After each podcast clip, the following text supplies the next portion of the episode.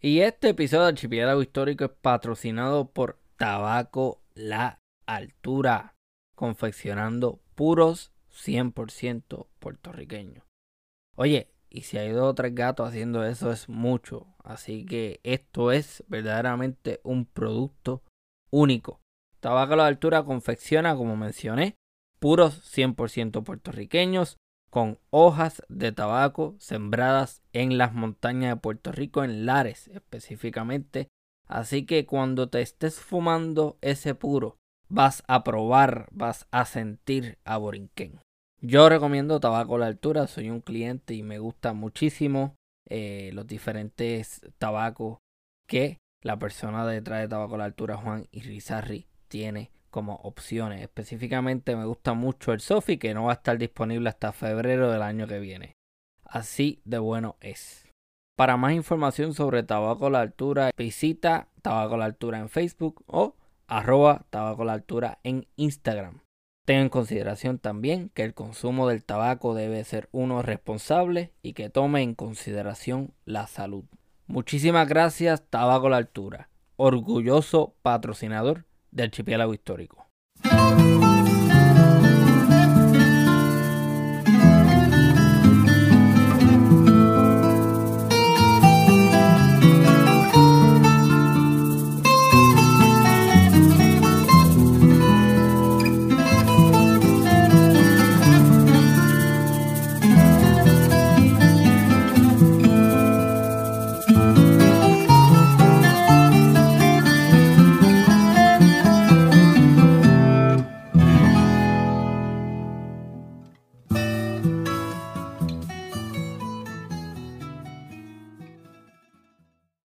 Bienvenidos y bienvenidas a una nueva edición del Archipiélago Histórico.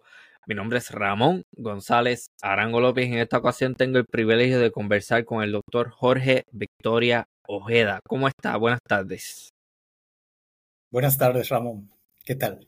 Mire, eh, el tema que usted va a traer hoy, y bueno, voy a, voy a hacer el comentario, porque yo siempre hago este comentario al principio de cada episodio, pero que yo quiero que la gente entienda yo he estado esperando esto desde hace tiempo y la gente que de mi audiencia, yo me imagino que muchos se van a estar riendo, pues yo siempre digo desde el principio de cada conversación, es que realmente yo soy un fiebrudo de la historia y a mí estos temas me encantan. Y el tema que usted va a traer hoy es un tema que a, mí me fascina un montón. Y el tema es tropas auxiliares negras, Santo Domingo y Yucatán. Eh, a modo de preámbulo, ¿no? Háblenos un poco de usted, para las personas de mi audiencia que no están familiarizadas con su trabajo, ¿quién es el doctor Jorge Victoria Ojeda? Eh, pues eh, mira, eh, yo soy investigador de la Universidad Autónoma de Yucatán. Tengo, pues bueno, más de 20 años trabajando estudios sobre la población africana y afrodescendiente en el Caribe y en el sureste de México desde, bueno, mis orígenes de, formación académica soy arqueólogo y luego estudié una maestría en etnohistoria, ¿sí? Acá en la Facultad eh, de Ciencias Antropológicas de la Universidad de Yucatán.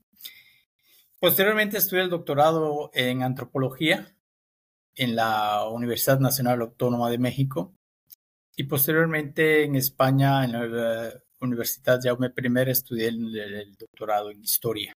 ¿Sí? Ahí eh, pues estuve, eh, tuve la, oportunidad de, trabajar eh, y que sea mi, mi, tutor de tesis el, doctor José Antonio Piqueras, ¿sí? especialista en, en el Caribe. Y con él pues desarrollé mi, mi, trabajo sobre estas, sobre estas tropas. ¿sí? entonces, después de, regresar a, a Yucatán. He seguido con el tema de, la, de los africanos, de la afrodescendencia acá en la, en la zona, tanto en la península, tanto en el sureste de México, como vinculada al, al Caribe. Entonces podemos decir que eh, la, la, cuestión de la afrodescendencia compaginada con otros trabajos que tengo de piratería, arquitectura militar, son, eh, pues bueno, son los temas eh, que más he abordado. Definitivamente me interesa esos temas que menciona ahora mismo y aprovecho desde ahora que me gustaría extenderle la invitación para, para otros episodios abordando esas diferentes temáticas porque a mí me encanta la historia militar. Entonces cuando usted me dice a mí la arquitectura militar, historia militar, yo naturalmente voy a estar interesado en eso. Eh, de hecho, la, arquitectura también es otro de mis intereses y es uno de los de las disciplinas que yo traigo consistentemente a este programa, Archipiélago Histórico. La gente de la audiencia sabe que he traído arquitectos y arquitectas en varias ocasiones al programa. Así que todo esto es bien importante que se divulgue, es bien importante difundir este tipo de información y que salga de la academia, ¿no? Que salga de los libros y que salga de los aulas y que llegue a la gente, el público general, que eso es importante, que se beneficie de estas cosas que gran utilidad tiene, contrario a lo que se piensa, que gran utilidad tiene este, este tipo de cosas.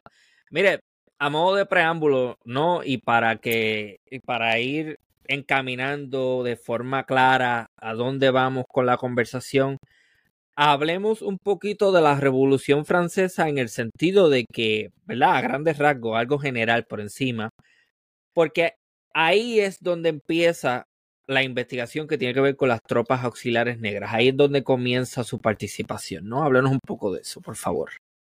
Sí, eh, bueno, eh, el, estudio y nuestro punto principal, ¿no? Eh, de, origen va a ser la isla de la Española, ¿sí? La isla de la Española, ah, recordemos que estaba dividido en el Sandoval, la parte francesa, en el occidente, y, la otra parte era la, española, Santo Domingo, ¿no? El Santo Domingo español.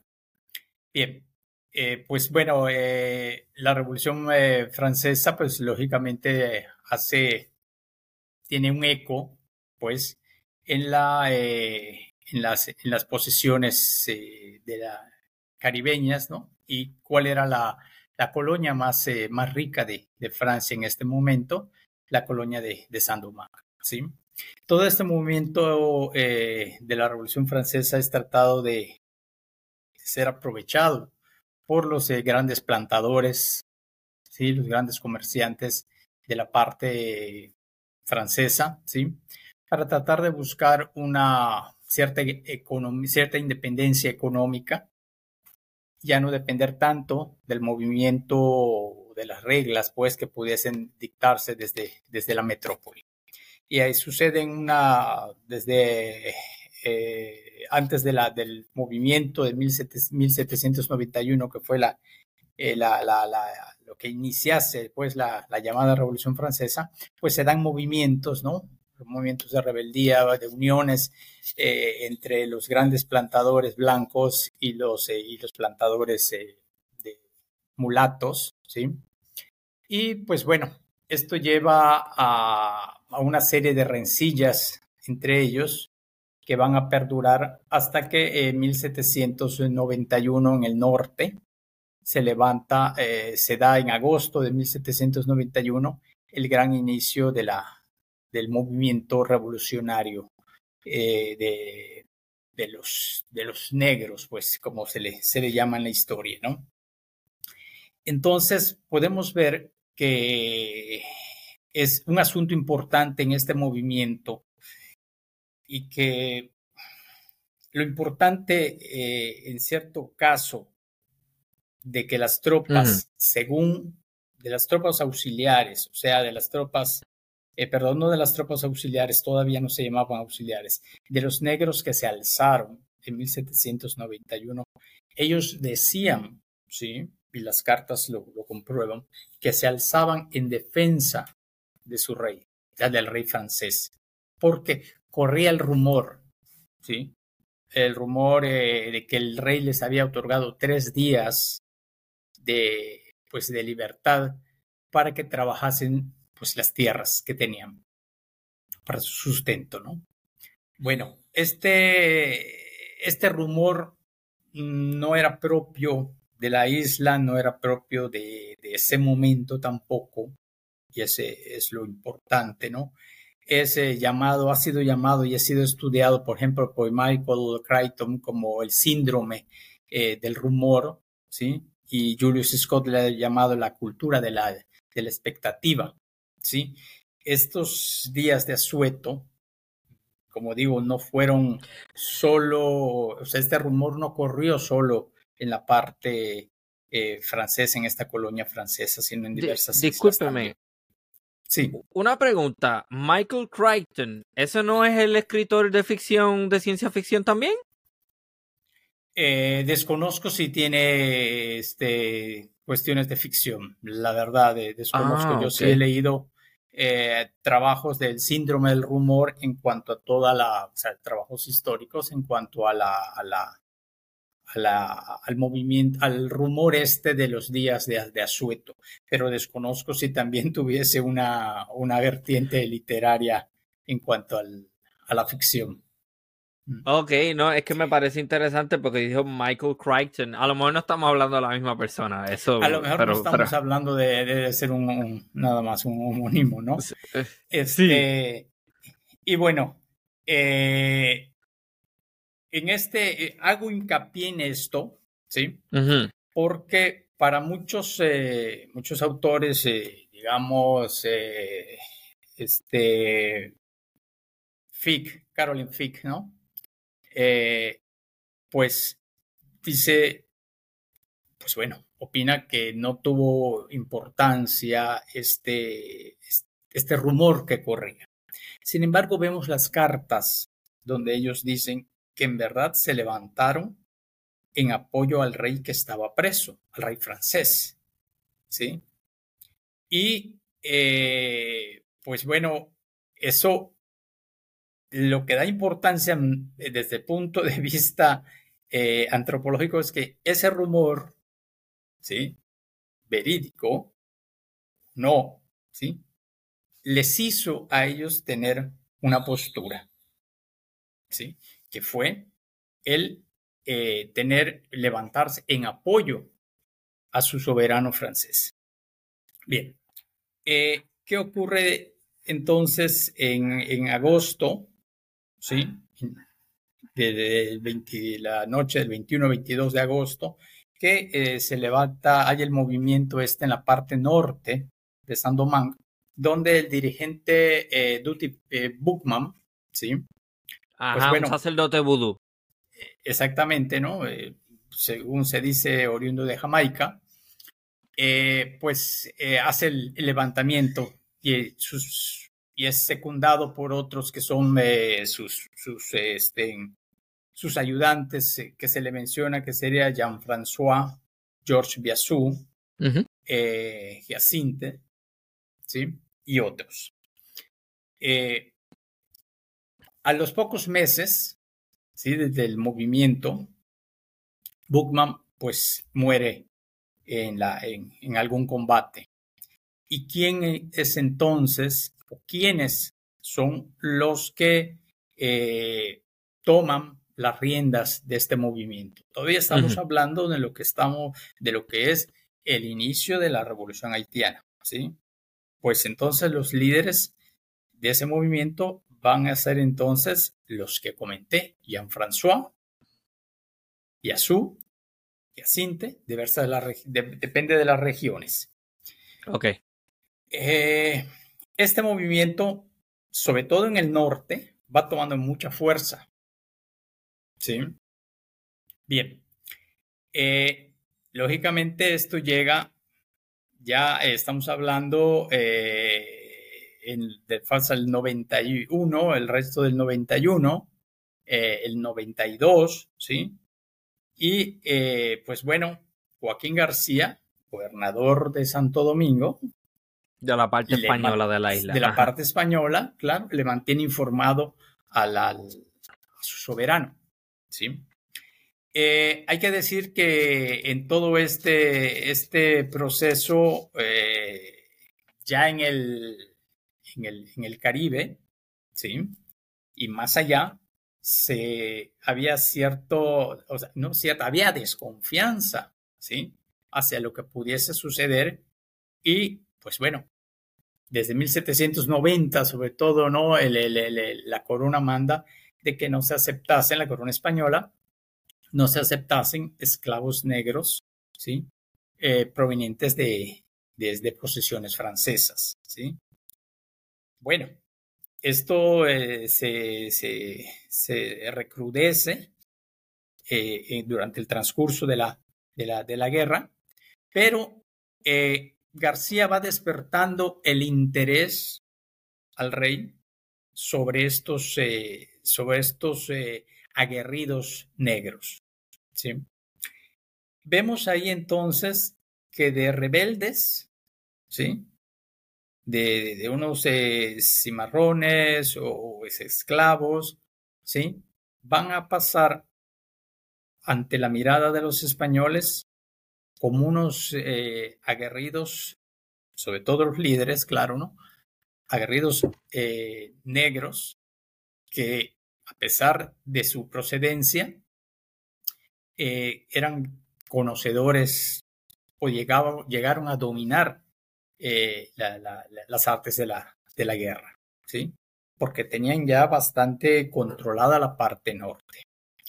Esto, como te digo, Ramón, despertó en el soberano, pues bueno, el interés por tratar de recuperar la, parte de la isla, ¿sí?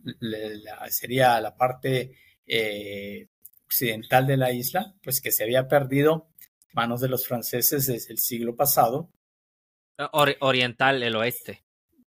Eh, perdón, del oeste, del oeste. Y, eh, y pues le manda a García una real orden donde le instruye a ganar para el bando español a los líderes, bajo las promesas de libertad, excepciones, goces y prerrogativas. Ok, me gustaría, me gustaría hacer una pausa aquí para las personas que a lo mejor están, porque a mí me gustaría que todo el mundo esté a la par, ¿verdad? Y este podcast va dirigido a personas que no necesariamente tienen conocimientos en historia.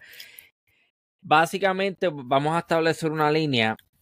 La Revolución Francesa supone el quiebre de unas relaciones, vamos a decir, eh, económicas y de la nobleza. Estamos para no complicar la cosa, voy a obviar la parte que tiene que ver con el capitalismo y todo esto y, el antiguo régimen. No vamos a tocar eso ahora. Básicamente, para propósito de este podcast, la Revolución Francesa significa un quiebre cuyas consecuencias se sufren y se sienten, lógicamente, en sus posesiones de ultramar, en el Caribe y en otras partes del mundo. ¿Qué sucede? En la isla de Santo Domingo, que es Saint Domingue, la zona oeste, que hoy en día es Haití, y en Santo Domingo, que hoy en día es la República Dominicana en el este, eso es una isla completa. Para ese entonces, la parte oeste estaba dominada por Francia y la, la parte este estaba dominada por España. Entonces, en el lado oeste, la posición francesa, hay naturalmente bandos que apoyan la revolución y hay bandos que apoyan el antiguo régimen, que apoyan a la nobleza, que apoyan al rey. Y lo que sucede es que, por lo que usted me está diciendo, los esclavos son fieles al rey, contrario a, ¿verdad? los intereses de, lo que es la revolución. Eso es lo que yo estoy entendiendo por lo que me está diciendo. Y se, y se alzan en armas. Entonces veo, ajá. Sí, eh, estamos hablando de por eso hice eh, hincapié en este rumor. Sí. Sí. Porque, eh, pues bueno, mm, sí se ha escrito de un levantamiento, sobre un levantamiento de una idea generalizada de libertad. Sí.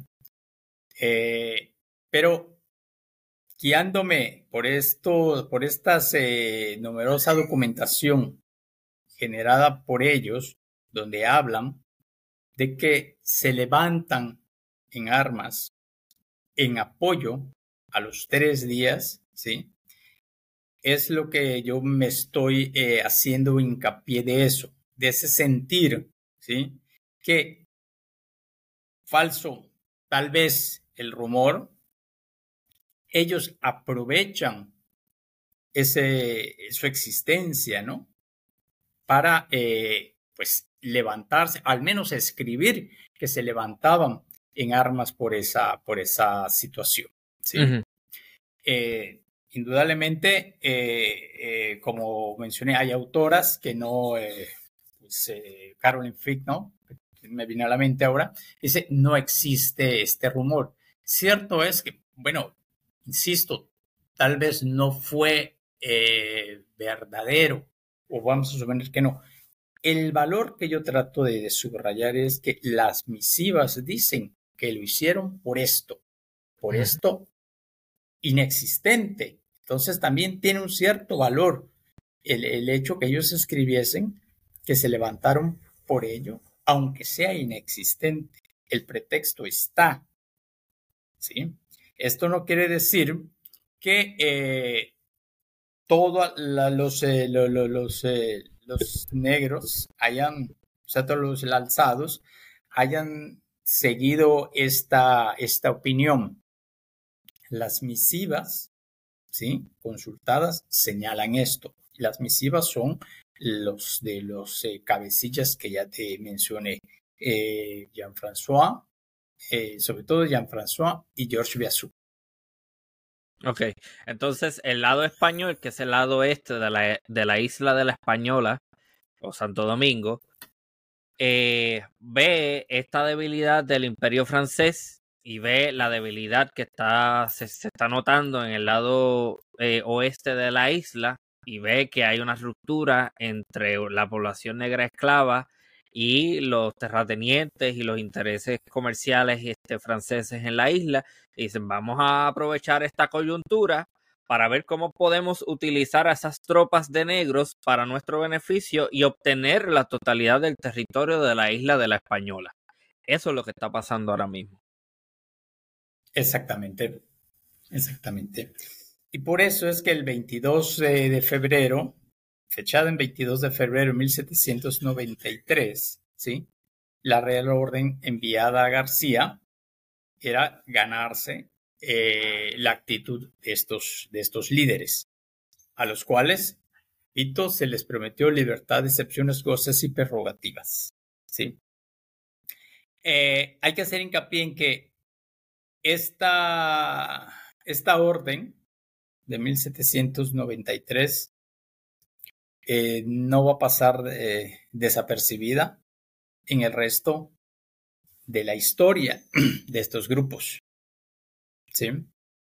Y de allá eh, su capacidad de agencia ante las autoridades de, los diferentes lugares a donde fueron enviados.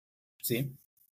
Bueno, retrocediendo a eso, pues eh, García le manda eh, la, invitación a, los líderes y pues bueno, eh, después de un tiempo de consideración, deciden pasarse al bando español. ¿sí? Ok, me gustaría hacerle esta pregunta, ¿verdad? Y no sé si, si eso haya sido una cuestión de parte de su investigación.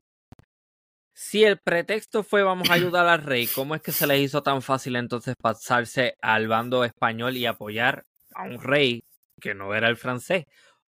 Eh, no sé si, no sé cuánto sepa de esa parte, no sé si eso fue cuestión de, de, de, pregunta de, de su investigación, pero a mí me parece un poco irónico que digamos, nos vamos a alzar para apoyar al rey de Francia, pero venga después el lado de español sí, te vamos a dar esta serie de beneficios, te vamos a dar esta libertad incondicional y, tú nos apoyas y le juras lealtad al rey de España.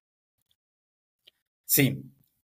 Ellos, eh, en primera instancia, piden ayuda a, a García. Ok. Sí. Y le dicen, ojo, que se levantaron para apoyar a su rey. Sí. Pero solicitan a su cohermano de España algunos bastimentos para poder eh, seguir su lucha. Sí.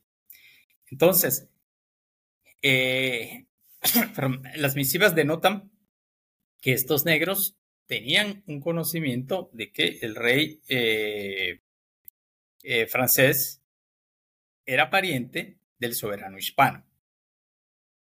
¿Sí? Ok. Bien. Entonces, eh, en cuanto a, tu pregunta, ellos sí, pues bueno, como tenían esa noticia, también saben de la noticia de que el rey pues había sido ya sentenciado a muerte. ¿Sí? Y ahí entonces hay otra, hay una otra parte importante de análisis de este grupo de gente.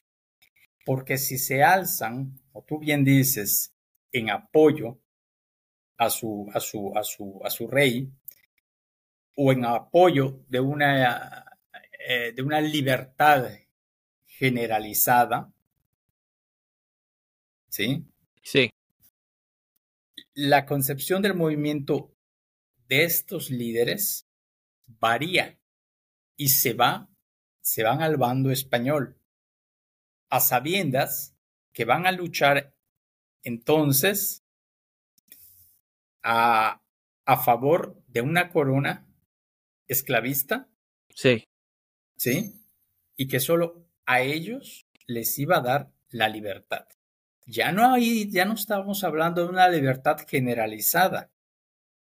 ¿sí? Estamos hablando de una, eh, de una libertad particular o del grupo de que se pasase. Okay. ahí lo interesante de estas tropas, que no podemos decir que, bueno, que se alzaron y, se, y por qué se pasaron al lado español, ¿no? O sea, hay variación de intereses. El ser humano cambia de intereses. ¿Sí? Bien, entonces eh, estas tropas, pues bueno, se pasan al, bando español y son denominadas tropas auxiliares de Carlos, eh, Carlos IV. ¿Qué pasa entonces? Toda la parte norte que ya había controlado eh, estos rebeldes, pues pasa ya a, ser controlada por, España, digamos, ¿no? por la parte española de la, de la isla. Y eh, pues todo sigue muy bien hasta que después de, las, eh, de la llegada de las, de las comisiones eh, francesas, ¿sí? pues bueno, Toussaint Louverture, Toussaint, no, todavía no tenía lo de Louverture, Toussaint, eh, que se había pasado también, formaba parte de las tropas auxiliares, ¿sí? Eh, estas tropas, según eh, las, las, cuentas ¿no? que, se, que se tienen, en el 94 era, estén más de 6.500 individuos, ¿sí? Y Toussaint, después que la, la Comisión Francesa eh, decide, pues bueno, a los negros que se pasen del bando de, Francia, ¿no? Pues bueno, recibirían la, libertad. Pues muchos de ellos regresan encabezados por Toussaint. los documentos dicen miles, ¿sí? Y de ahí comienza la debacle de Jean-François y la debacle de España. Ok, ya le estoy entendiendo mejor, perfecto. O sea que ah, hay, hay, hay una ruptura de ese movimiento rebelde, eh, de, del liderazgo, de esos primeros que se pasan después de que el rey de Francia, eh, Luis XVI, se ha guillotinado en París. Se pasan al bando español porque el bando español les ofrece a ellos, no a la totalidad de la población negra de Saint-Domingue, sino a ellos en calidad de combatientes libertad y beneficios. Ok, entonces, eh, por lo que me está diciendo Toussaint, que pasa a ser más adelante Toussaint Louverture, o como sea que me se diga, yo no, no soy francés, así que no me peleen por eso. este, él originalmente es parte del liderazgo que se pasa al lado español y después regresa al, al bando francés, o, o siempre se mantuvo de ese lado. Él estuvo, eh, era, según las documentaciones, él estuvo de ayudante de George Biasou. Ok. Sí. y eh, no había tenido, no había destacado, pues, ¿no? Se le menciona, pero no, no, no, no se le subraya como gente más allá de que era el segundo de, de, ya, de George Biasou, ¿sí? Posteriormente se pasan a, se pasa al lado español, al, lado francés y empieza ya a, a, descollar en la, en la historia esta. ¿Sí? Ok, entonces Toussaint se queda en el bando francés peleando no necesariamente por la independencia de Haití como más adelante se, se, desarrolla, sino para obtener la libertad de los negros en Saint-Domingue. Eh, eh, porque eso es lo que les ofrece el bando francés a ellos. Pelea con nosotros para que contra los españoles nos quedamos con Saint-Domingue, ellos se quedan allá. Y entonces ustedes la totalidad de los esclavos obtienen su libertad. Eso es lo que está pasando ahí. Eso, eso es lo que, lo que pasa. Mientras en el bando, eh, en el bando, pues bueno, los que se quedan, eh, George Biasou y Jean-François, que huelga decir, desde que, desde que se pasan al bando español, pues bueno, ya la, la, la, eh, sus nombres son mencionados ya en castellano. Eso es Juan Francisco y Jorge Biasú, ¿no? Sí. Ah, pues bien. Bueno, eh, eh, que estos, estos sujetos, pues bueno, también eh, se les hace toda una serie de, de, de, pues de, de, reconocimientos, ¿sí? Por parte de España. Se les da medallas, se, se, mandan traer de, de España medallas de oro y de plata con el Real Busto para entregarle a los cabecillas de las tropas auxiliares, ¿sí? Eh, de oro, pues bueno, fueron de, para Juan Francisco, para George Biasú y eh, para Jorge Biasú, eh, Jacinte. posteriormente, la, la documentación nos indica cómo se va eh, gestando en la, en la mente de, la, de, la, de los españoles, de las autoridades, ¿no? Una, un engrandecimiento de los hechos y de las personas, o sea, de las tropas, de, las de los cabecillas de las, de las tropas auxiliares. Entonces, lo interesante vemos que de, de, eh, de alzados, ¿sí?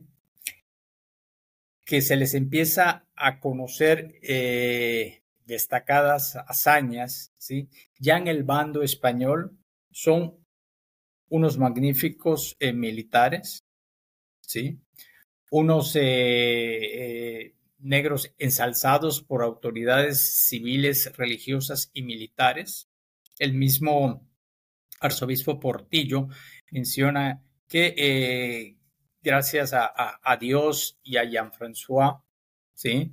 Eh, pues ve pronto que la totalidad de la isla va a ser eh, de nuevo española, ¿sí? Y eh, estos, estos sujetos, pues bueno, posteriormente, con, el, con el correr del, tiempo y el, paso de los miles de, de gente, de seguidores con Toussaint al, al bando español, pues como mencioné, va a comenzar la debacle, ¿no? Que termina pues en, eh, en 1795, ¿sí? Con la pérdida de la, del conflicto armado por parte de España. O sea que, como decimos en Puerto Rico, no sé si ustedes en México también tienen ese refrán, se quedaron sin la soga y sin la cabra. Exactamente. o sea, eh, ni, con el lado español pudieron retener. Perdieron la totalidad de la isla y los franceses ganaron toda la isla de Santo Domingo. Exactamente. Sí, sí.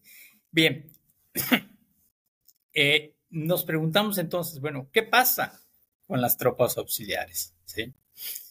Estamos hablando de que eh, García le, bueno, Francia le, eh, en el tratado le menciona a, España, eh, pues bueno, que los, los negros militares tienen que salir a los militares, los negros a los que les ha reconocido grados militares. Y ojo, que es también súper importante, los mismos eh, españoles decían, bueno, vamos a darles medallas, vamos a, a reconocerles los títulos militares que ellos decían tener. ¿Sí? Pero eso se deshace con la facilidad que se les da. ¿Sí? Pero ojo, ellos, los otros, el bando negro, no lo olvidó. ¿Sí? Y ahí es eh, el punto importante también, eh, junto con la promesa de 1793. ¿Sí? Bien. Eh, García, al saber que tiene que evacuar a los, a los negros, ¿sí? Pues bueno, sí decide preguntarle al soberano, pues, ¿qué, qué va a hacer? ¿Sí? Con ellos. Y el soberano, pues bueno, le responde que los deje en la isla. ¿Sí? El soberano parece que no tenía intenciones de respetarle las promesas. Sin embargo, las distancias, ¿sí? Eh, corrieron a, a favor de la postura de, de, García, que le escribe al, al, gobernador Luis de las Casas de Cuba, diciéndole que, pues bueno, hay ciertas promesas ya hechas y él considera que se deben mandar a, la, a La Habana. Claro, cuando Luis de las Casas lee esto, pues eh, hecho un grito al cielo, ¿no? Negativo. ¿Cómo voy a aceptar en esta isla esclavista a este, miles de negros, ¿sí? Que han alcanzado la libertad a través de las armas. Y, que, y, que, y, que, ya tienen una visión de sí mismos de hombres de, de valía. Eh, eh, nosotros somos gente que. Exacto, eso es peligroso para los intereses de ellos. Entonces, todo lo que gira ya eh, en la eh, eh, referente a las tropas de su conciencia, ¿sí? Esto aunado a todo el temor que ya existía, ¿no? Por el, la revolución que, se ya tenía unos años en, gestándose. Sí. Pues bueno, causa un temor en García que le manda a decir al, rey que no iba a aceptar a esta gente.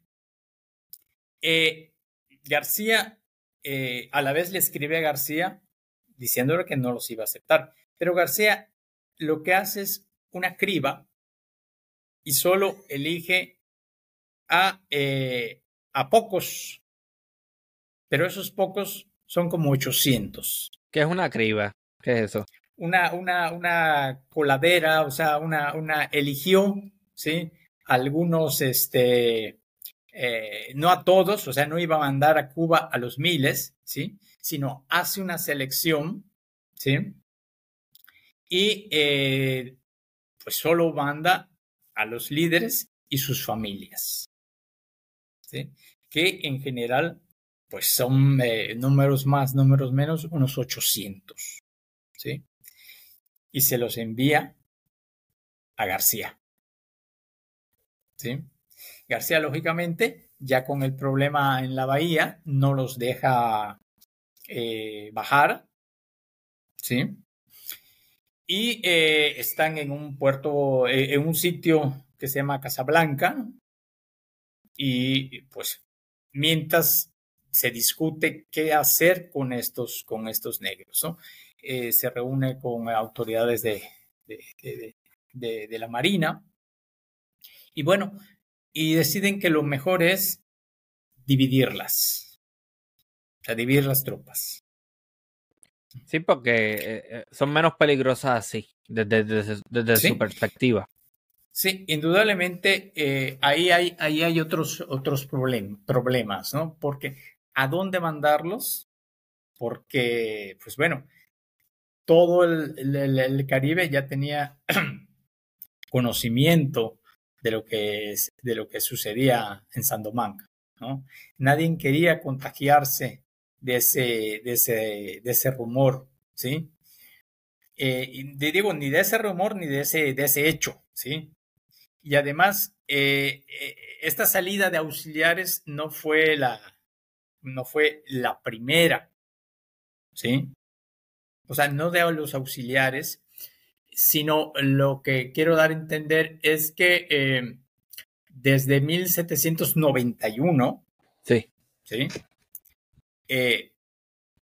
tanto la parte española, tanto francesa como la parte española, a los capturados, ¿sí? ¿Qué buscaban hacer? Deshacerse de ellos, ¿sí?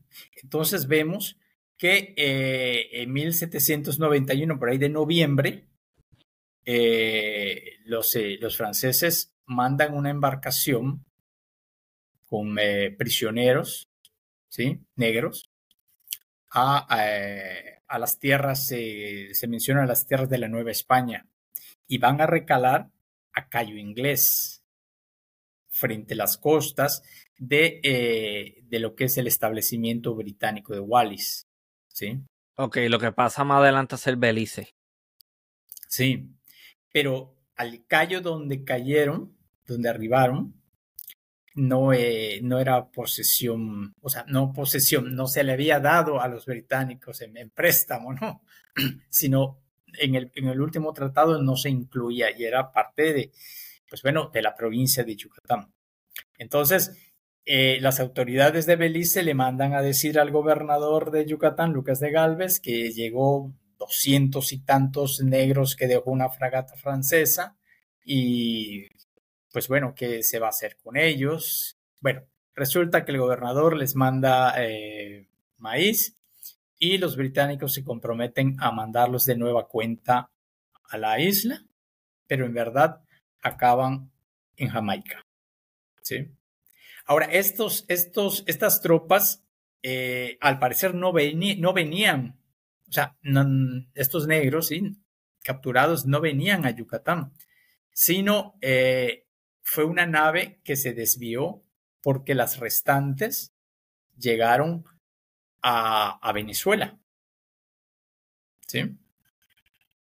Y eh, estamos hablando del, del 1791-92 y tenemos que en el 93 también se reportan capturas de negros eh, en el sur de Cuba, ¿sí? sacados de la, de la, española. Eh, posteriormente, en el 94 y en el 95, vemos también cómo las autoridades de Santo Domingo Español eh, mandan eh, de nueva cuenta eh, negros capturados. Y ojo, dice, para su venta, de nueva cuenta a, Venezuela. Y también un grupo lo mandan a Puerto Rico. ¿sí? Entonces, pues bueno, vemos que la, la, la expulsión de estas tropas auxiliares no fue la primera que, que, se dio, sino que ambos bandos veían en su desesperación el enviar a otros lados, ¿sí? Eh, la, la, la, la, esta, esta gente, ¿sí? O sea, por lo que estoy entendiendo, lo que me está diciendo es que antes de que comenzara esa guerra y la Revolución Francesa y todo este revolú, como decimos, cada vez que los franceses identificaban porciones de esclavos que se alzaban en armas, lo que hacían era que los, les daban combate, los, eh, los capturaban y después los sacaban del territorio y trataban de a toda costa vendérselo a otra persona porque esta gente ya tiene en la mente esta idea de, de, la libertad y todo ese tipo de cosas, ¿no? Eh, eh, del 91 para adelante, 1791 para adelante, ¿sí? Ahora, ¿qué podemos pensar de, eh, de, la, de la salida de esta, de, esta, de esta gente, ¿no? Del lado francés, pues no sé, ¿no? Eh, y del lado español, pues bueno, se podían otras posesiones, digamos, contagiar de ese movimiento, ¿no? Mm, no se ponían a pensar en eso. Yo me, me tenía que deshacer de este, de este problema. ¿Sí? Bien, entonces, Eh, volviendo a nuestra historia, ya situamos a las tropas, eh, ya las extropas auxiliares, ¿sí? A, en La Habana, ¿sí? Ya nos situamos en que, eh, pues bueno, la solución al, problema es dividirlas por diversas eh, partes de, lo, de lo que quedaba del imperio español, ¿sí? Y así se determinó, pues mira, eh, al cabecilla, Juan Francisco, se le mandó a Cádiz. Y ojo, el rey ya había dicho que no se enviase a la metrópoli. ¿sí? Sin embargo, se manda a Cádiz eh, con ciento, o sea, un grupo de 136 personas. ¿sí? Eh, a Trujillo, en las costas de, Centroamérica, de Honduras, de actual Honduras y Guatemala, eh, se mandan 310. Eh, a Portobelo se mandan 88 personas. ¿Dónde está eso, Portobelo? Portobelo está en Panamá. Ok. Sí, está en Panamá. Sí. Eh, a la isla de, de Trinidad se mandan 139 personas. ¿sí? A Yucatán se mandan 115 personas. Estamos hablando de 788 personas. ¿sí? Eh, cada una de estas tiene una, una historia interesante, ¿sí? Y eh, pues bueno, te, te, cuento.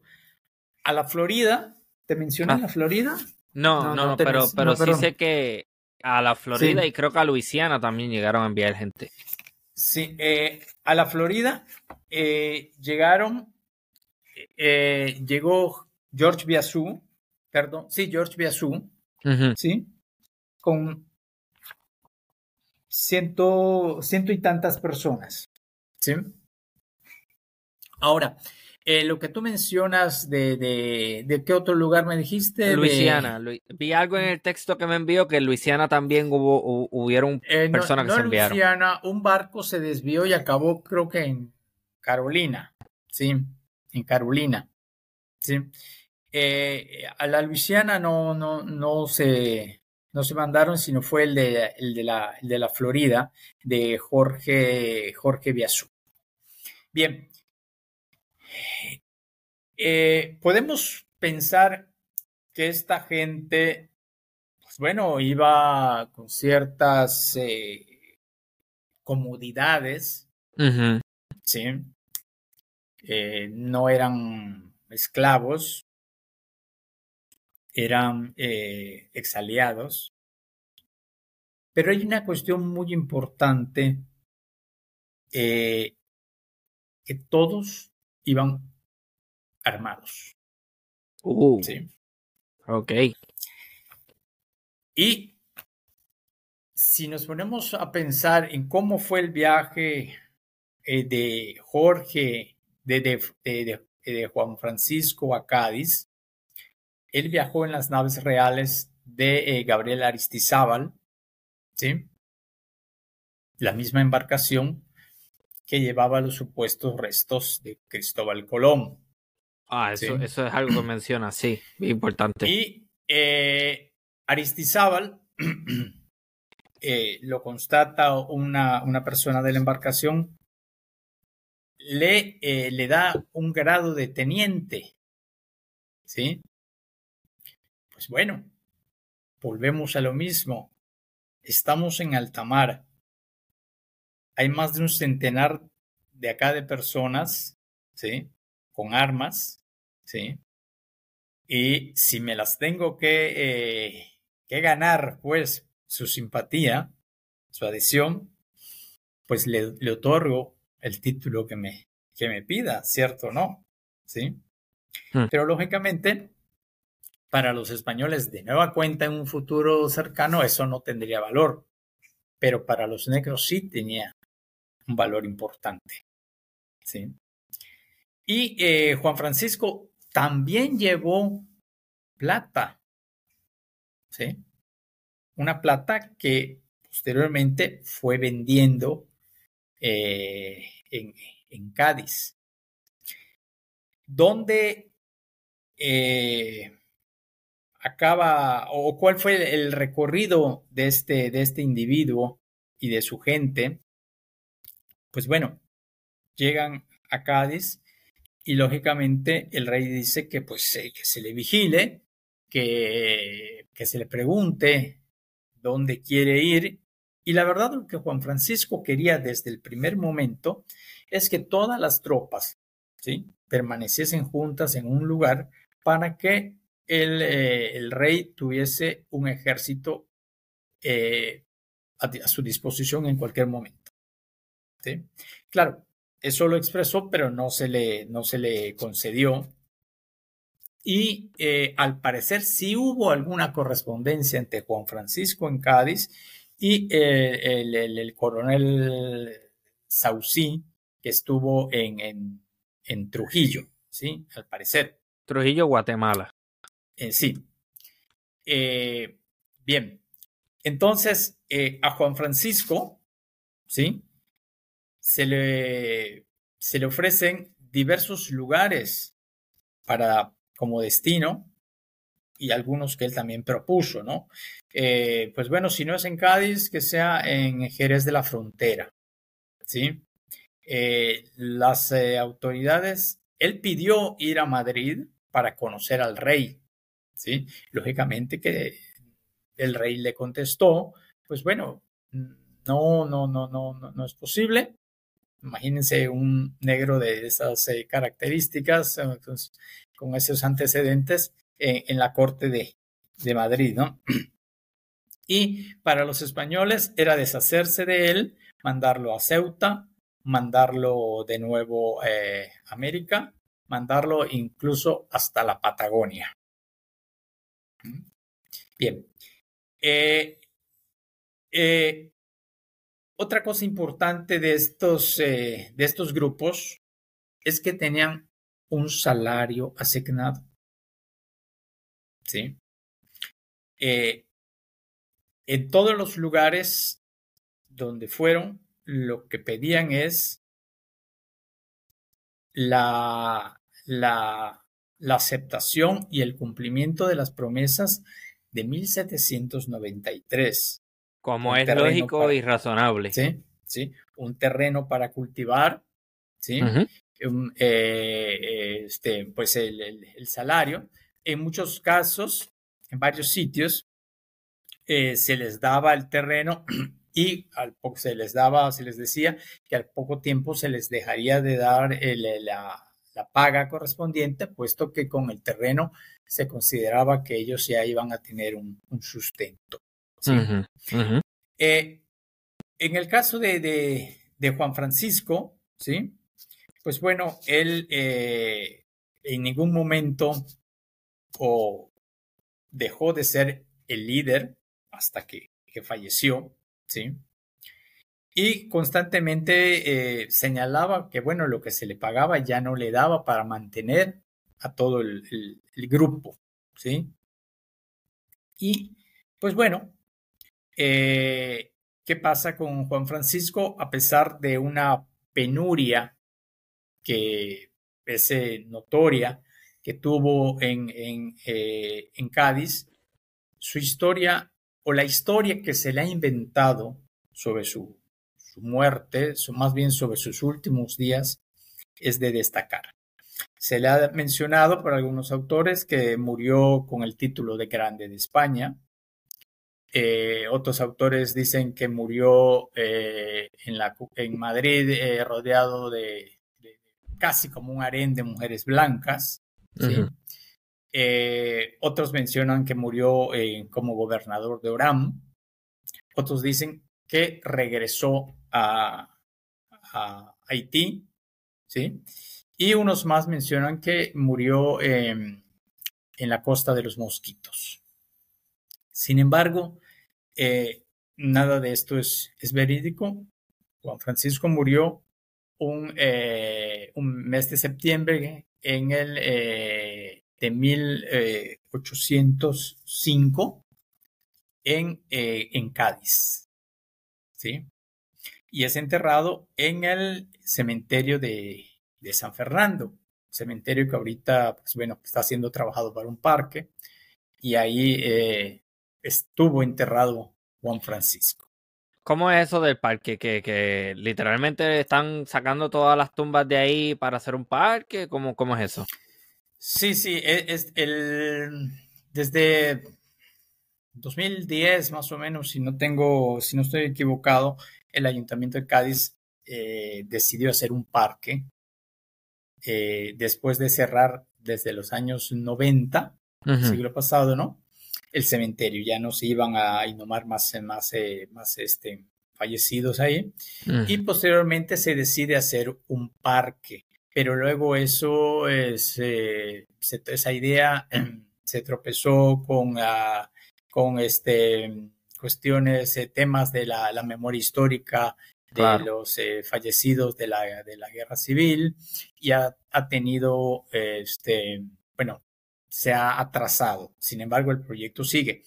Eh, los vestigios de Jean-François, según a mí me, me, me dijeron en, mil, en, en, el 2010, uh la, el nicho eh, donde estuvo Juan Francisco ya había sido destruido y los seguramente los, eh, la, la, los vestigios, las usamientas fueron depositadas al, en el cementerio, digo, en, el, en la fosa común. ¿sí?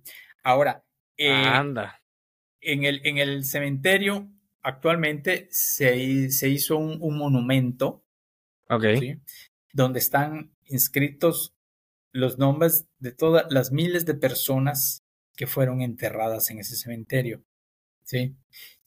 Sin duda alguna que de, en, ese, en, ese, este, en, en, ese monumento está el nombre de Juan, eh, de Juan Francisco Piticú. ¿Sí? Ah, pues es sí. el nombre que luego eh, es Juan Francisco Petecú, que luego este, es el que adoptó Juan Francisco. ¿sí? Entonces, pues bueno, sabemos ahí dónde, dónde pudiese estar los restos, al menos dónde fue enterrado Juan Francisco, ¿no? Ok. Eh, en el caso de, de, la Florida, ¿no? En el caso de la Florida también es muy, muy importante porque Jorge Biazú, eh, pues bueno, pues decide irse a la, a la Florida y pues vino, solicita el terreno, el cual le, le, prometieron. ¿sí? Y se le da un terreno que se llamó el Miune, ¿sí? Para que produzca, eh, o sea, cultive, ¿no? Y, y eh, con su familia, con sus familiares, estuvo allá establecido esta historia. Eh, también la ha trabajado James Landers, ¿sí? este, y pues bueno, el grupo también ha sido mencionado, no a profundidad, pero ha sido mencionado por David Gegus. ¿sí? Eh, el, el, grupo de la Florida tiene una, una característica porque Jorge Biazú ¿sí?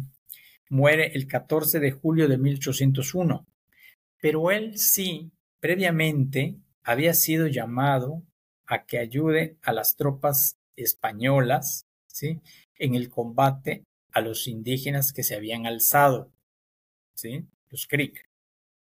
Eh, eso es algo que a mí me gustaría tocar en algún mm. momento porque a mi entender es muy poco lo que se habla sobre ese, esos alzamientos indígenas en el contexto español de América del Norte. Sí. Pues ya Florida es parte de América del Norte. Claro, claro. Y bueno, pues resulta que en el combate Biarazú es herido, ¿sí? Eh, y muere, ¿sí? Pero muere y en su entierro, en el cementerio de, de, de San Agustín de la Florida, uh -huh. ¿sí?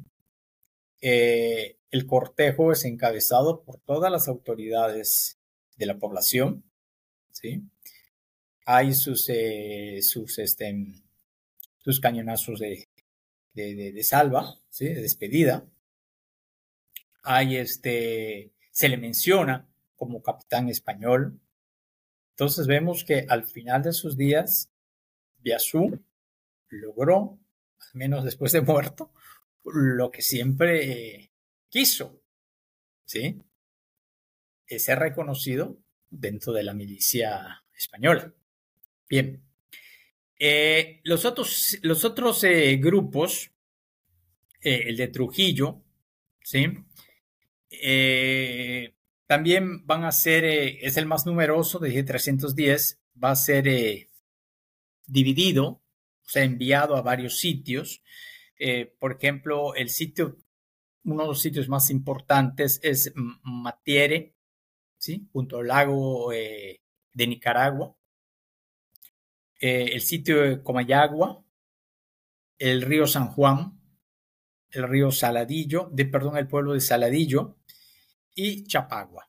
¿sí? En todas estas, estas regiones de, de, lo que hoy sería Guatemala, Honduras, Salvador y Nicaragua, fueron eh, eh, enviados estas, estas gentes de acuerdo a sus a lo que ellos quisieran Sí, y también de acuerdo a las necesidades de, los españoles. Sí, porque usted también menciona en el texto que la, dentro de las exigencias que estas tropas auxiliares hacían era, mira, estableceme en un lugar en donde haya tierra fértil, acceso a buena agua y asegúrame una pensión. Y entonces eso lo que vemos es que la mayoría de los casos sí se les envía, las, las primeras dos promesas se cumplen, pero después terminan diciéndole, mira, si es que ya nosotros con que te demos un terreno y te demos las, las, las herramientas para que tú siembres, ya entendemos que el Estado cumplió su deber contigo. O sea que no te vamos a pagar más. Sí, sí, claro, claro. Pero eh, eh, esa, esas, eh, esa, esos logros que tuvieron fue a través de una, de, de, una relación, ¿sí? Con base en, las, eh, en, su, en la promesa del 93, ¿sí? en las promesas que se les habían dado, en la, en la respetabilidad a sus grados militares. ¿sí? Entonces, sí fue un grupo que supo tener una agencia así contra con los, con los españoles, ¿no? ¿Sí? Supo negociar con, los, con los españoles y no dejarse llevar nada más, ¿sabes qué? Te quedas acá y, ya cumpliste, ya no te necesito y ya no, ellos no. ¿Sí?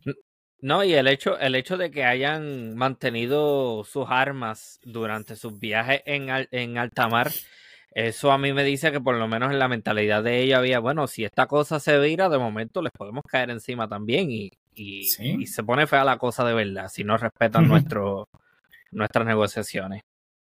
Claro.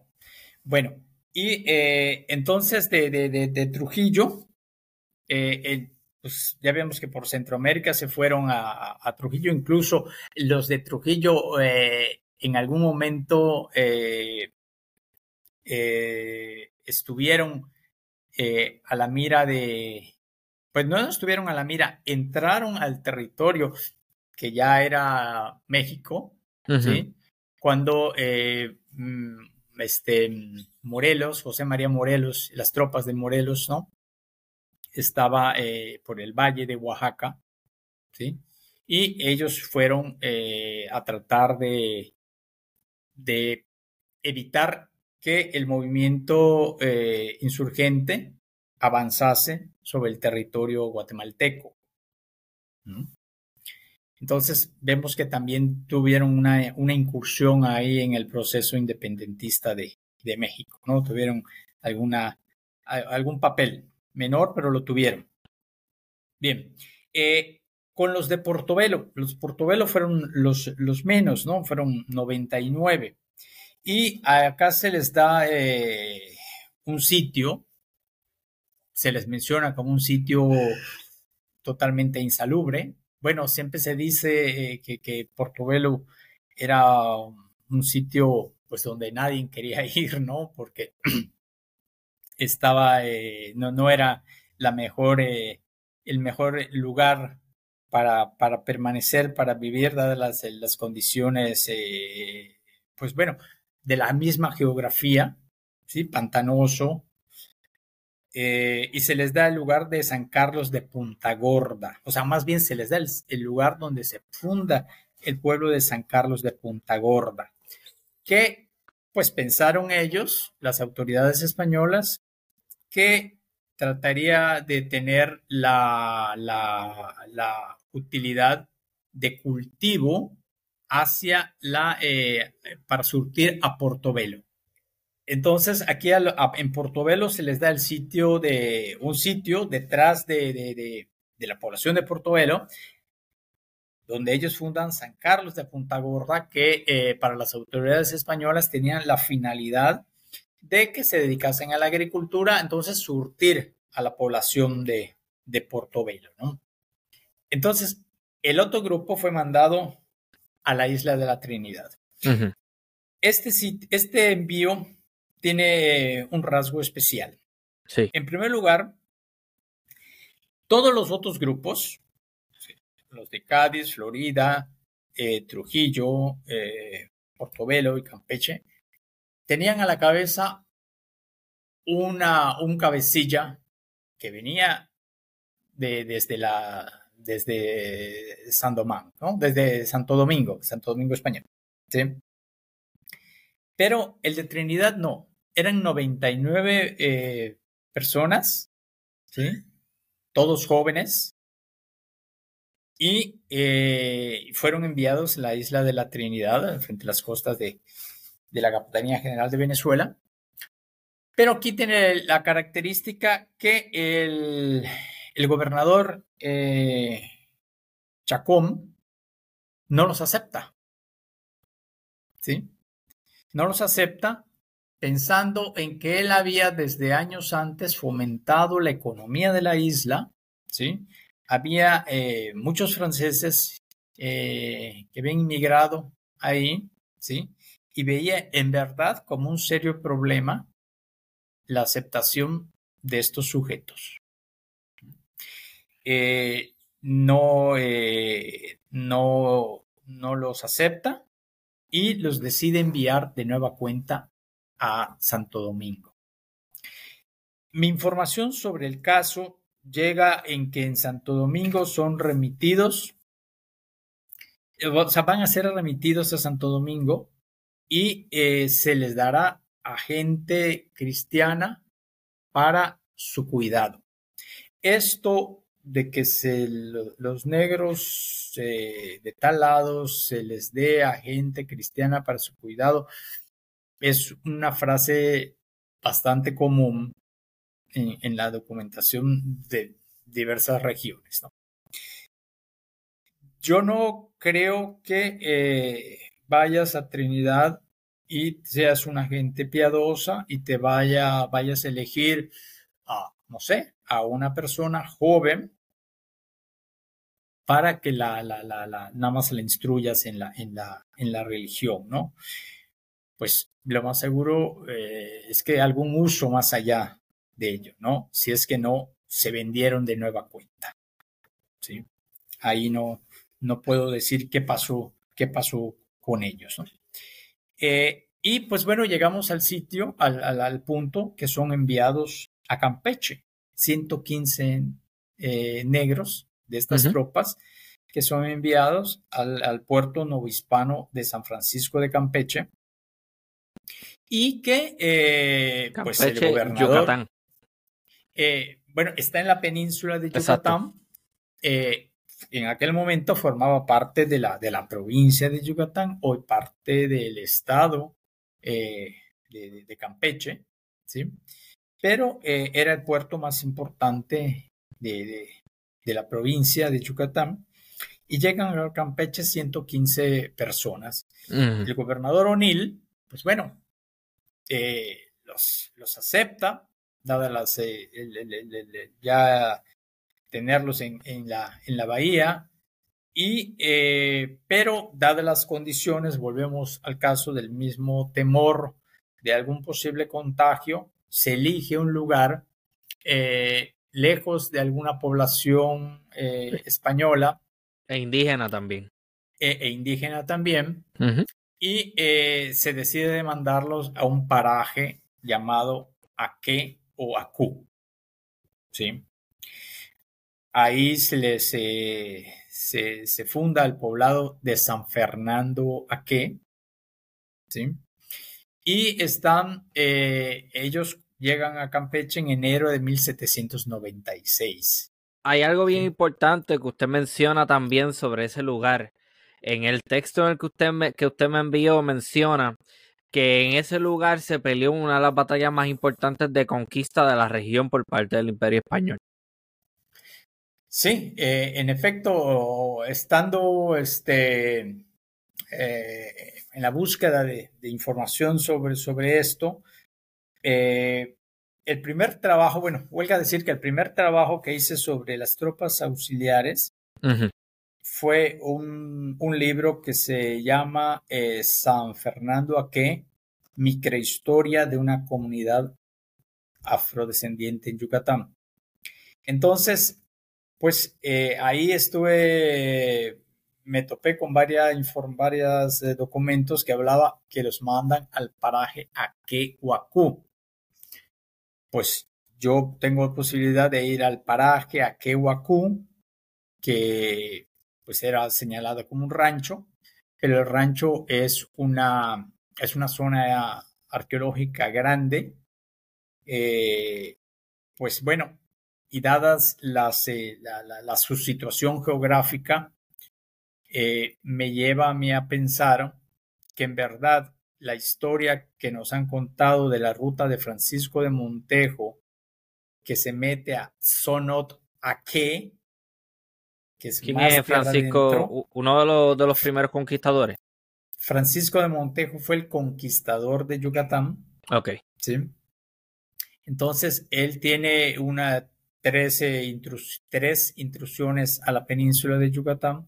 En la primera, en 1528, eh, está por la costa, costa norte, y eh, pues bueno, siguiendo a Royce, a Ralph Royce, en sus trabajos de mediados del siglo pasado y Chamberlain de los años 70 del siglo pasado, Robert Chamberlain, pues eh, lo secunda y dice que en verdad el sitio entonces de la batalla es Sonot Aque. ¿Sí? Pero Sonot Aque está más tierra adentro. Yo hago la rectificación histórica donde dice que este, esta batalla no fue en Sonotaque, sino fue en el sitio de Akehuacú, que es el mismo sitio donde los, eh, este, los, estos negros fueron enviados. La corroboración de ello, pues de este sitio como la batalla, pues la tenemos luego en unos trabajos arqueológicos que hacen Susan Kepex de la, de la Universidad de Missouri, si mal no recuerdo, eh, y, bueno, y ahí encuentra cerámica del siglo XVI, etc. Entonces, este sitio sí es el de la primera gran batalla de Francisco de Montejo en el Mayab en 1528. El Mayab es entonces lo que se le... Eh, me imagino yo, sin conocer mucho de Mayab, me imagino que es el... Vamos a decir el término que se utiliza para denominar al, al territorio maya, ¿no? El Mayab. El territorio maya, sí, el territorio maya de la península de Yucatán es el, es el Mayab. Sí, así, se le, así se le denomina. Qué interesante. Bueno, entonces, ¿qué pasa con estos, eh, con estos, eh, con estos sujetos? Pues se les manda al, sitio ese, se funda el pueblo de San Fernando Huaqué y eh, pues se dedican al cultivo se dedican también a la, a la, este, al palo de tinte, al comercio de palo de tinte, ¿no? A, sacar la tintoria, ¿no? Y eh, hay algo importante es que estos, además, van, el pueblo va eh, demográficamente creciendo eh, de forma natural, pero también por gente huida de Belice, ¿sí? Que se va a refugiar al pueblo. Llega el momento en que las autoridades españolas permiten la entrada de indígenas para evitar que este pueblo eh, sea eh, solo de gente de la llamada de color. y eh, pues bueno, tiene cierta autonomía permisiva, ¿sí? dada las, condiciones mismas por las cuales, por las cuales vinieron. ¿no? Eh, los conocimientos que tenemos sobre este poblado es que en 1848, ¿sí? Eh, deciden marchar a Belice. ok, pero, pero me gustaría hacer algo, una, una pausa primero, porque usted menciona algo bien importante y no sé, eh, usted menciona varias cosas. Número uno, se, le, se les deja construir una cárcel y lo dice ahí mismo bien específicamente que tiene dos grilletes y un cepo se les permite construir una iglesia que un montón de revoluciones ahí burocráticos, eso no se construye bien, pasan décadas y terminan quedándose con una, con una iglesia de paja y mandan a un sacerdote de, otro, de otro lugar. Este, también se hace un negocio ahí con las autoridades para que manden a un traductor que a su vez va a servir como de contable, que se va a, dedicar a las finanzas, que va, se va a dedicar a, mantener la cuenta de todo y que también se le da la responsabilidad de velarlo y que lo cele, porque y para ver de qué, entre comillas, los negros están hablando y qué hacen cuando están en secreto. O sea que es bien importante, esos son unos detalles que me gustaría puntualizar. Y usted también escribe algo bien cool que a mí me encantó ese, ese, no sé por qué, quizás no sea un detalle muy importante, pero a mí personalmente me pareció bien interesante y dice que el citado ordenamiento estipulaba la entrega al intérprete, que es el que acabo de mencionar, y este a los negros de 100 hachas, 100 machetes, 25 picos, 25 asadas, 4 barretas grandes y 4 picos de cantero, cuyo valor se les descontaría a los auxiliadores, ah, no, mentira, eh, disculpe, a los auxiliares de su asignación. O sea, que te, te vamos a quitar dinero porque te lo estamos dando en estos recursos. Eh, para la fabricación de estos artefactos se dispuso la utilización de los cañones viejos e inútiles existentes en ese entonces en la ciudadela de San Benito. Ese detalle a mí me encantó, a mí me pareció fenomenal eso. Eso era lo que quería añadir. Sí, sí, sin lugar a duda, la, historia de, cada uno de los poblados tiene eh, asuntos, ¿no? particularidades eh, de, sumo interés. Eh, a todos los grupos se les dio instrumentos de labranza, ¿no? Para que pudiesen dedicarse, pues, al, cultivo. Únicamente al que no encontré que se le dieron utensilios de labranza fueron a los de Cádiz. ¿Por qué? Porque ellos, pues bueno, no, no se les dio un terreno para, tal fin ellos permanecieron eh, en Cádiz. Eh, en toda su, este, después de la muerte de, Juan Francisco, este, se les da, se les sigue dando eh, pensiones, ¿sí? Pero no hubo un, terreno por el cual cultivar como en el otro, como en el otro sitio, ¿no? Como en los demás sitios, quitando Trinidad, ¿no? en Campeche sí, como tú mencionas, se les da eh, todas las facilidades. En Campeche tuvimos la oportunidad de tener más documentación, ¿no? Eh, toda la, list, el listado de, instrumentos para la labranza que iban a, que iban a tener, eh, cómo iba a ser la relación con el, con el intérprete. Recordemos que esta gente, pues bueno, eh, pues tal vez con el tiempo ya había aprendido algo de español, pero no para tener un diálogo fluido, ¿no? Tendría que ser en, eh, en francés, cuando mucho, ¿no? Y este, el intérprete sería ahí. Lógicamente también, eh, pues se les tenía que instruir en la fe católica, ¿no? Y se les se hizo los, los, cimientos de, la, de una capilla ahí, pero también eh, el, si mal no recuerdo, el, dinero de, de, la, de la iglesia, de la construcción, ¿no?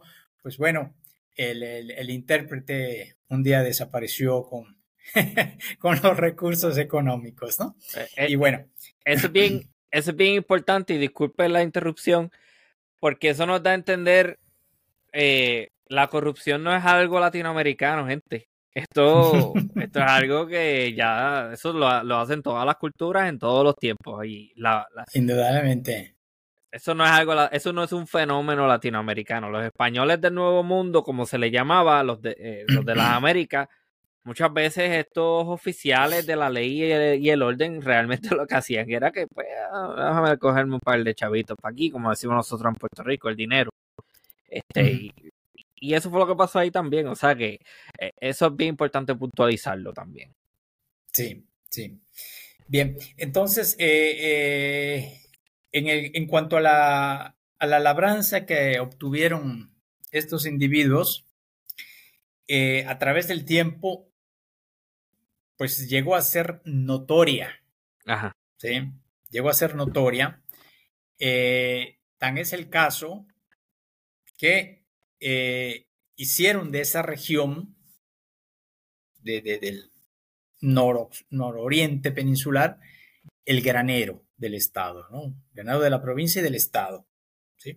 Claro, eh, esto no quiere decir que los mayas no cultivaban la tierra, ¿no? Pues eh, tal vez eh, en la misma dinámica de cómo lo hacen los mayas y ellos, pues bueno, tendrían otra dinámica, pues pudieron lograr una, unas, unas, cosechas más, este, más productivas, ¿no?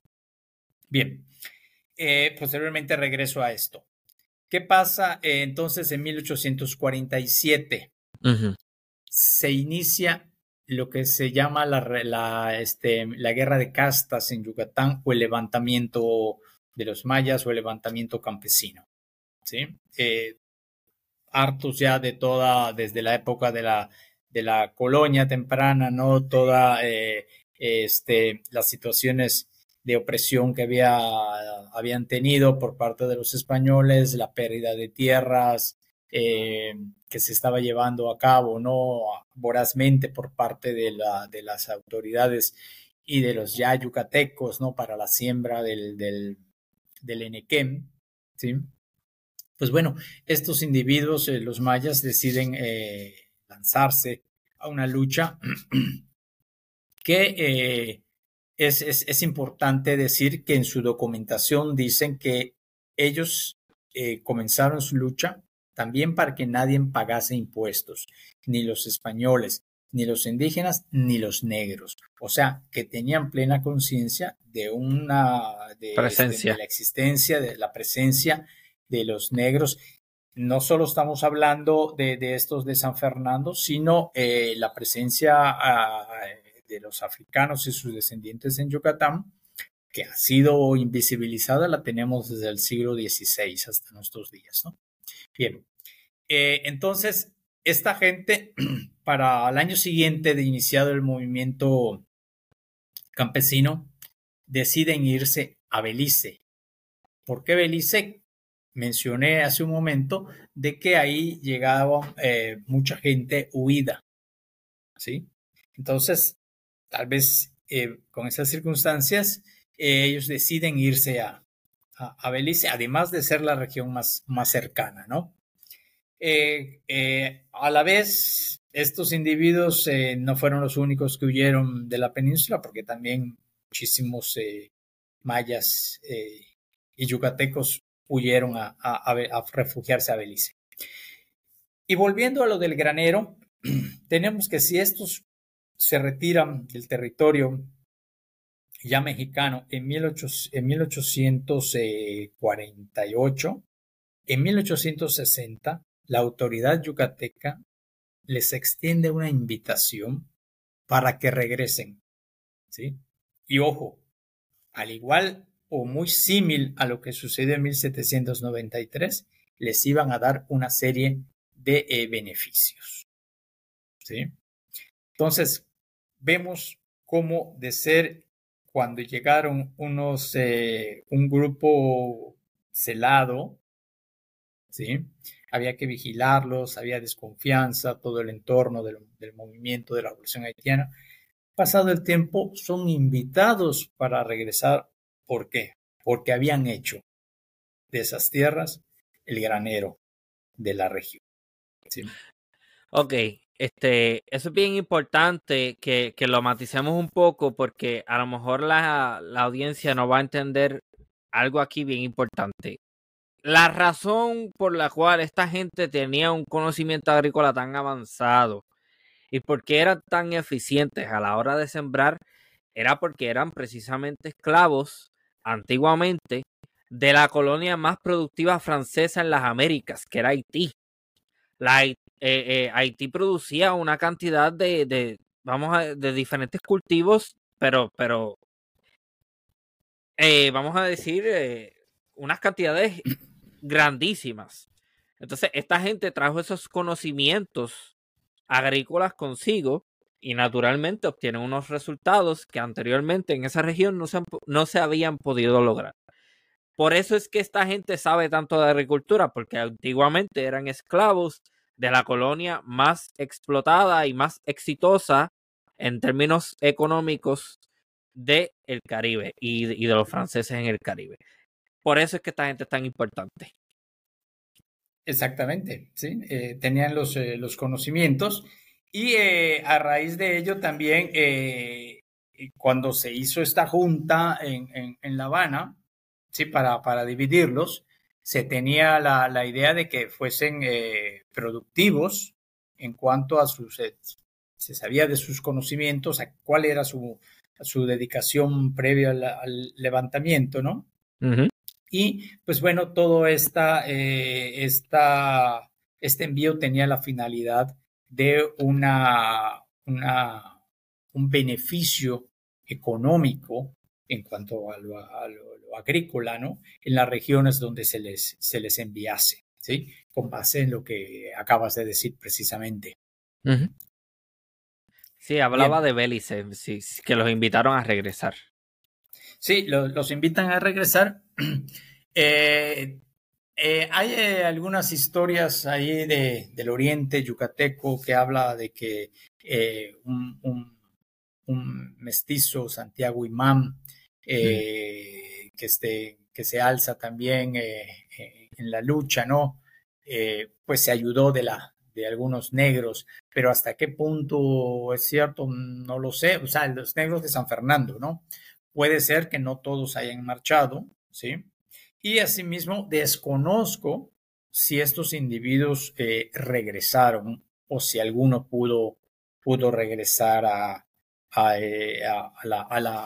a San Fernando, ¿no? Tras la, la invitación.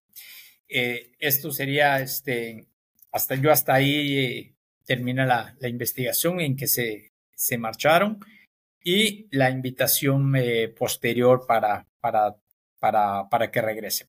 Bueno, pues entonces, de una manera general, podemos, podemos decir que estos grupos, este grupo de, de, de tropas auxiliares, tropas auxiliares de Carlos IV. Eh, fue una, una diáspora, ¿sí? Que se dio por todo el, Caribe, por gran parte del Caribe español e incluso la, la metrópoli, a pesar de la situación, ¿sí? De, de, de, celo, de miedo, de temor, de prevención, que se tenía eh, ante eh, lo que, pues bueno, este, eh, se ha llamado por este, Alejandro Gómez el síndrome de, de, Haití, ¿sí? ante el temor que esto, esto, esto pudiese suscitar en las, en las demás colonias, ¿no? sin duda alguna que este adentrarse al conocimiento de estas tropas nos va a llevar a como hice hincapié en cierto momento, a eh, conocer el proceso evolutivo del pensamiento evolutivo y cambiante, claro, ¿no? De, eh, eh, de, la, de la postura de los líderes, ¿sí? De acuerdo a sus intereses personales, que si en un principio vemos que formaron parte de, la, de los alzados de, de, de, de 1791, que puede ser que nos, eh, tal como nos dicen, eh, una, una eh, libertad generalizada, ¿sí? No hay que dejar de, ver que ellos se agarran, según la documentación, de algo inexistente, ¿sí? Pero eh, que, que, que, inexistente en, en, que sea cierto, ¿no? Pero que se daba de este cierto rumor y ellos se alzan, ¿sí? Eh, pudiese ser el pretexto que, que buscaron para alzarse. Sea, eh, si descontamos que fuese el, el, este motivo, de todos modos, vemos que cuando se pasan al lado español, su, eh, su postura cambia. ¿Sí? Y ya estamos eh, pensando en una, en que siguen una libertad particular de grupo, si es que no la de los líderes nada más. ¿sí? Vemos asimismo eh, que posteriormente van a ser un grupo que va a tener eh, la capacidad de agencia todos los sitios donde se les, eh, se, les, se les envía, va a tener la capacidad de negociar con las autoridades eh, españolas, ¿sí? Y lograr hasta cierto punto lo prometido en 1793, ¿sí? Porque ellos nunca dejaron de exigir esas, eh, la respetabilidad a esos ofrecimientos del soberano. ¿sí? Asimismo, vemos que eh, en el caso de, de, los líderes, ¿sí? digamos de Juan Francisco y de Jorge Biasú, eh, dos carreras eh, diferentes, porque si vemos que en, el, en todo el contexto de, del desarrollo del conflicto y de su permanencia bajo el bando eh, español en la isla, ¿sí? en la isla de la Española, ¿no? Juan Francisco es el líder, ¿sí? es aquel eh, que, este, que se respeta, eh, que es el más respetado por las autoridades españolas. ¿sí? Al final de sus días, pues no tiene una, una, eh, una, este, una situación de reconocimiento como si lo logra Jorge Biasú, ¿sí? por la situación en que acontece su, su muerte. ¿Sí? Eh, llama la atención que si estas tropas, en fin, no están eh, o no habían sido pues, estudiadas eh, pormenorizadamente, sí muchos autores pues se lanzan a hablar de la muerte del líder, de las tropas. ¿sí? Y resulta sumamente llamativo que eh, ninguno de ellos diga que murió pobre. ¿sí? Juan Francisco murió siempre, eh, bueno, nada más eh, los que se mencionan que murió en, en, Haití sin decir su condición o que murió en la, en, la, en la costa de los mosquitos sin decir su condición. Pero pues que rodeado de riquezas, de, de, de, de este, casi con un harem de mujeres blancas, ¿no?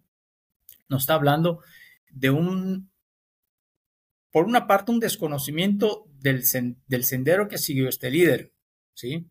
Pero por otro lado, esa escritura en algo se debió fundar, fundamentar, ¿sí? En todo ese ensalzamiento que, las, que la misma autoridad española hizo sobre el personaje de, de, de Juan Francisco, ¿sí? mientras mm. les eh, le, le, le, servía en el conflicto. ¿sí? Entonces, sobre estas tropas hay sin duda alguna eh, muchas aristas para, para, hablar de ellas y eh, para seguirlas en cada, en cada sitio y en conjunto representa una historia pues que no ha sido muy conocida, ¿sí? No hay un texto en inglés, quitando el de Gegus, que son unas, pues bueno, menciones nada más fueron este sitio, este sitio y este sitio y algunas líneas, ¿no? En su, en su libro de Haitian Revolution. Eh, no, eh, Landers habla profundamente de la, de la, este, de los de la Florida, pero desgraciadamente no ha tenido como eh, mi libro está en español, no ha tenido la difusión eh, que se requiriese para los conocedores o los interesados en el, en el Caribe. Ah, y hago este, hago este subrayado porque lógicamente sabemos que eh, la, la, lengua, pues que controla la academia, es la lengua inglesa. Ok, vamos a cambiar, a, vamos a ayudar a cambiar eso. Promueva el libro, háblanos de ese libro, dónde se consigue para las personas que lo quieren leer. Sí, mira, eh, el libro es, eh, es, este libro, ¿sí? Que se llama las tropas auxiliares de Carlos IV. Fue publicado por la Universidad eh, Jaume I de, España y eh, se puede conseguir en la, en la página de la universidad o eh, lo encuentra todavía en Amazon. ¿Sí? En Amazon los puede uno localizar. Vamos, tengo vamos otro libro.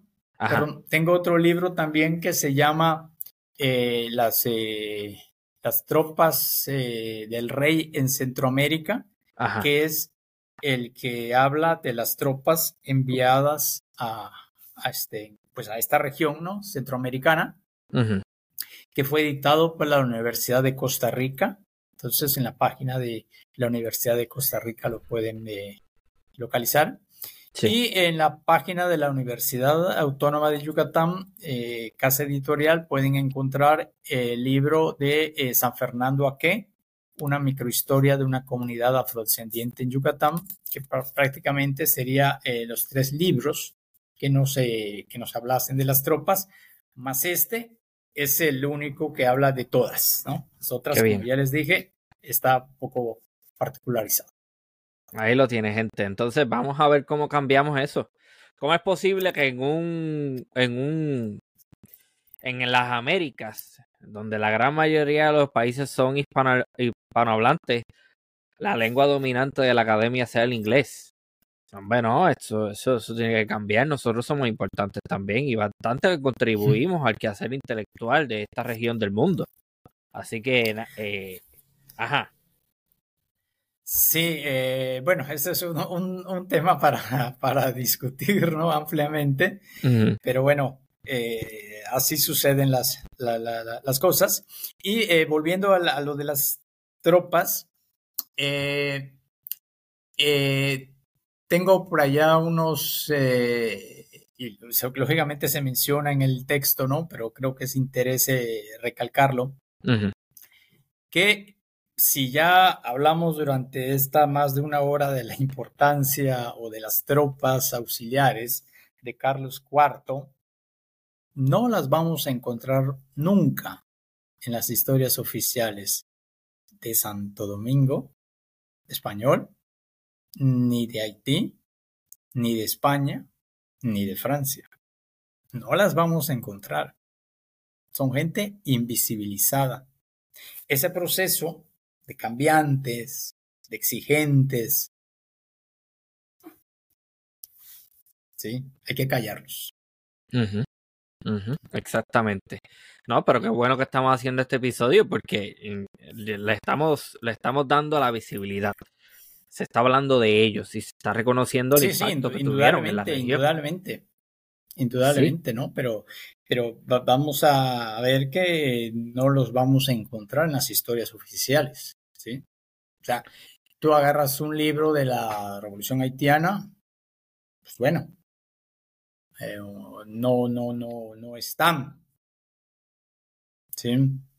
Hay que, pues bueno, como decimos, pepenar por alguien que se haya interesado, pues hasta este momento el profesor Gaywood, eh, la profesora Landers, ¿sí?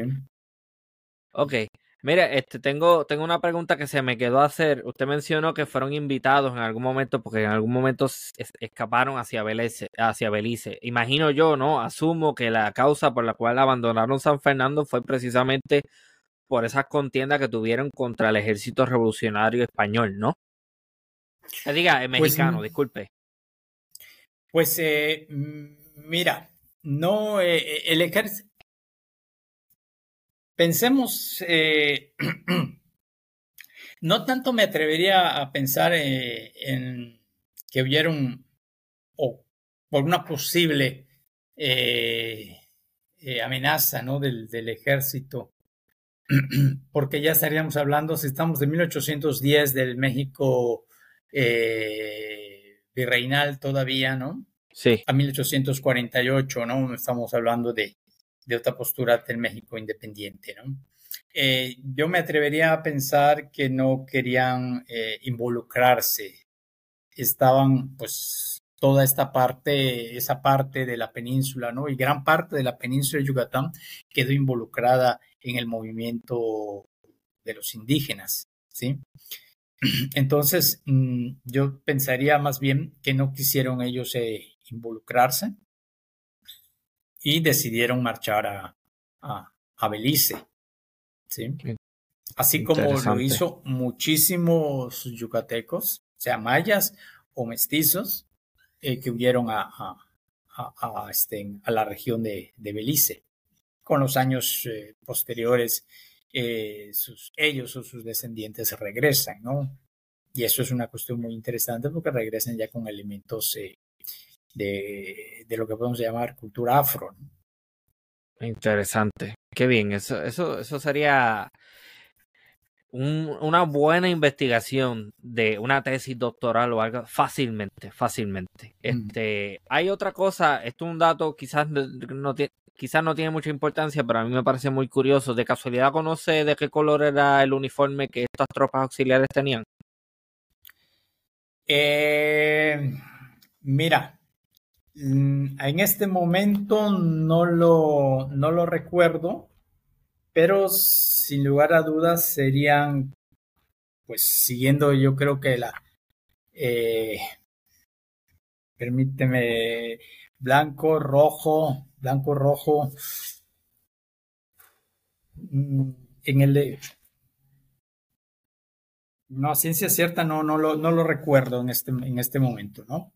Pero sí sería, eh, sí recuerdo que eran eh, blanco con, eh, ¿cómo se llama? Los elementos que van aquí. Yo, yo eso no, eso no lo conozco. Pero sé de lo que está hablando. Sí, sí.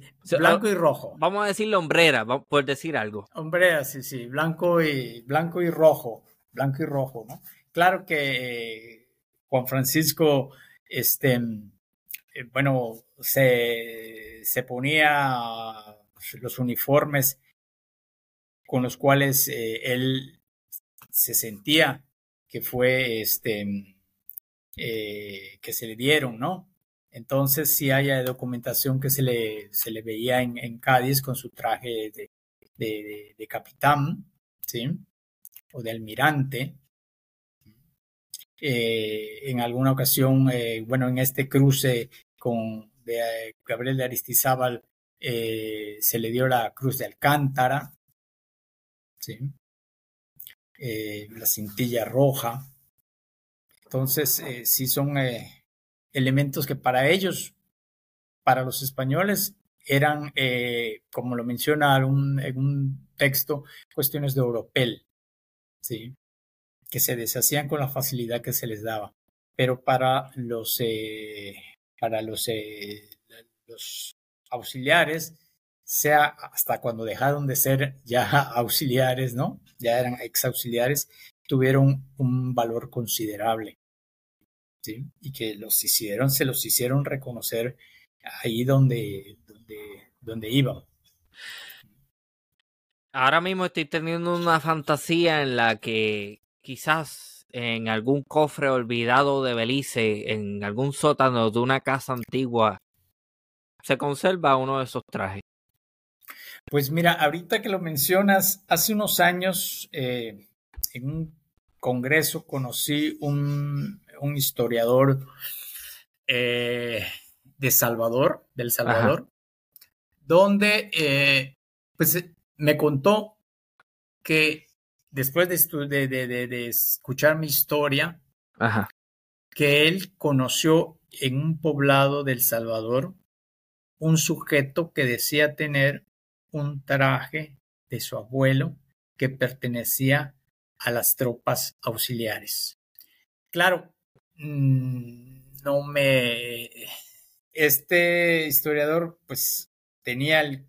le habían dicho, sí, por otra persona, no se lo describió. O sea, es de este color, es así, es asado, ¿no? Dijo, sí, en mi casa tenemos tal cosa que era de mi, mi pariente. Entonces, pues bueno, de seguro que sí, eh, por allá estará perdido alguna, alguna, este, alguna, algún uniforme. Y con lo mismo nos podemos preguntar qué fue de las 12 medallas de oro y plata, ¿no?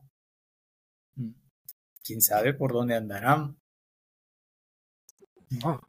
esos son eh, esos son como misterios de la historia.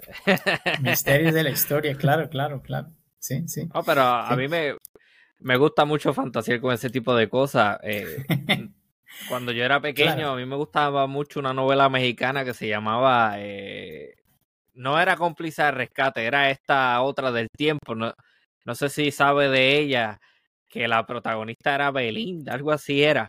Porque ellos eran unos niños que viajaban en el mundo, eh, en el tiempo.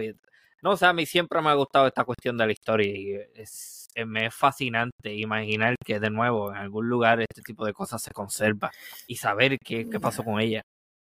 Sí, sí, siempre se este, llama mucho la atención ese tipo de, de, programas, ¿no? Porque, bueno, eh, tal vez, eh, no tal vez, sin lugar a duda, no es el mismo por la diferencia de edades que tenemos, ¿no? Pero también cuando yo era pequeño había uno que se llamaba El túnel del tiempo. ¿sí? Oh, qué bien donde estos sujetos, eh, pues por algún momento se perdían en, la historia, ¿no? En, la NASA, ¿no? En un laboratorio de la NASA. Eh, y pues bueno, al tratar de, regresarlos a, la, a ese momento, que sería de los años 60, eh, pues bueno, aparecían que sí en Egipto, que se aparecían en Mesopotamia, aparecían en la Revolución Francesa, aparecían, no sé, en cualquier lado, ¿no? No se les podía traer nunca, sino eran historias cambiantes. Y bueno, eh, pues quién sabe si eso también marcó a mí mi, mi inclinación a la historia. Probablemente, muy probablemente. Bueno, este doctor Jorge Victoria Ojeda, muchísimas gracias por haber participado en el Archipiélago Histórico. Usted trae sin duda una perspectiva y una investigación necesaria, eh, hasta cierto punto también única, eh, a pesar de que veo que el texto que me envió también eh, tiene una coautoría con otro académico. Pero ciertamente es un, tema que no es muy el libro, Sí, el, libro de, de, de San Francisco, San Fernando Aqué, Sí. Eh, que fue el primero, sí lo hice con un colega historiador que es Jorge Canto al, Alcocer. ¿sí? Qué bien. Qué bien, interesante. Bueno, gente, esto ha sido una nueva edición de Archipiélago Histórico. Nuevamente, muchísimas gracias, eh, profesor doctor Jorge Victoria Ojeda. Hasta la próxima.